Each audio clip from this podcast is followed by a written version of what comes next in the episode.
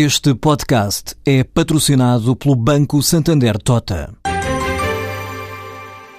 Sabia que a França é o país que mais vinho importa de Portugal? E que os Estados Unidos são o maior importador de calçado do mundo? Ou quais as empresas que importam mais azeite português?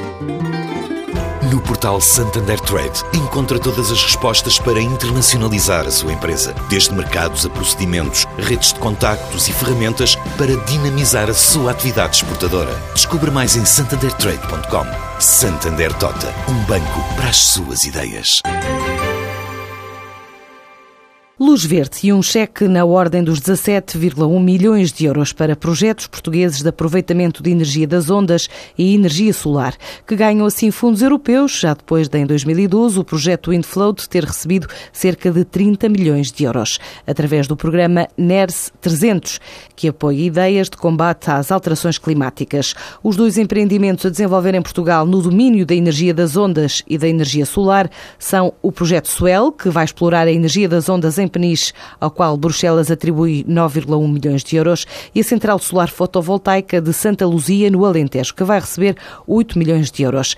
Na onda dos mercados da América do Sul, depois de inaugurar a primeira fábrica em Lima no outono passado, um investimento de 1,7 milhões de euros e ajuda quer da Motengil, quer da Caixa Capital e da Portugal Venture, Agora a portuguesa Sangobiar, especializada em metalomecânica, ganhou autonomia, de acordo com Rui Cruz, o dono da empresa. A empresa entrou aqui com uma parceria criada pela Motengil, ajudou-nos a construir o projeto, que é a caravela, e depois deu-nos no início umas obras, que é o vento que nós precisávamos para a caravela. Não é? Agora, entretanto, a criança nasceu e depois vai-se autonomizando e temos os nossos próprios clientes e neste momento em concreto, no momento que estou a falar, não temos sequer um trabalho com a Motengil, mas estamos cheios de trabalho. A partir da fábrica já existente, a Sangobiar prevê abrir no Peru uma nova unidade fabril para chapas metálicas e quer expandir a atividade ao México já em 2015, numa altura em que está a crescer. Este ano, à volta de 4 milhões de dólares, 3 milhões e 800 e tal mil dólares, assegurada, digamos. A partir do Peru temos a ideia de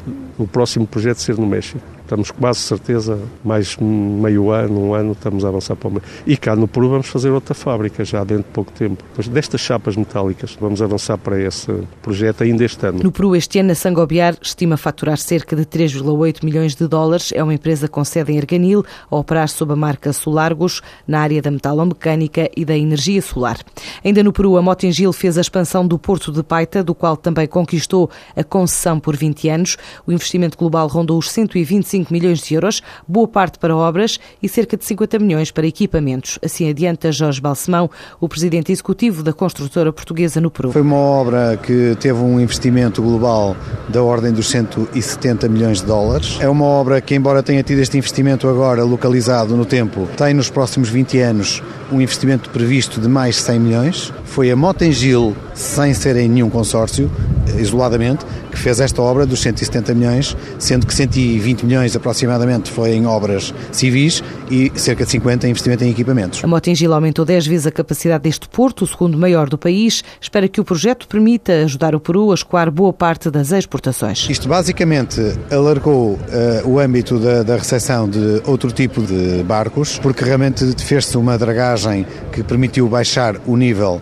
das águas neste ponto. Portanto, temos neste momento uma cota de menos 13 metros, o que permite que todos os navios Panamax e até mesmo alguns post-Panamax possam realmente eh, aceder a este porto. Com a grande vantagem, obviamente, de trazermos muito mais carga eh, com um mesmo só navio, que neste porto, aproveito para esclarecer, que é de quase 95% de exportação. Portanto, é mais um porto de saída do que de entrada. Declarações do líder da Motengil Peru, durante a visita da comitiva que acompanha o Ministro da Economia na viagem que já terminou ao país.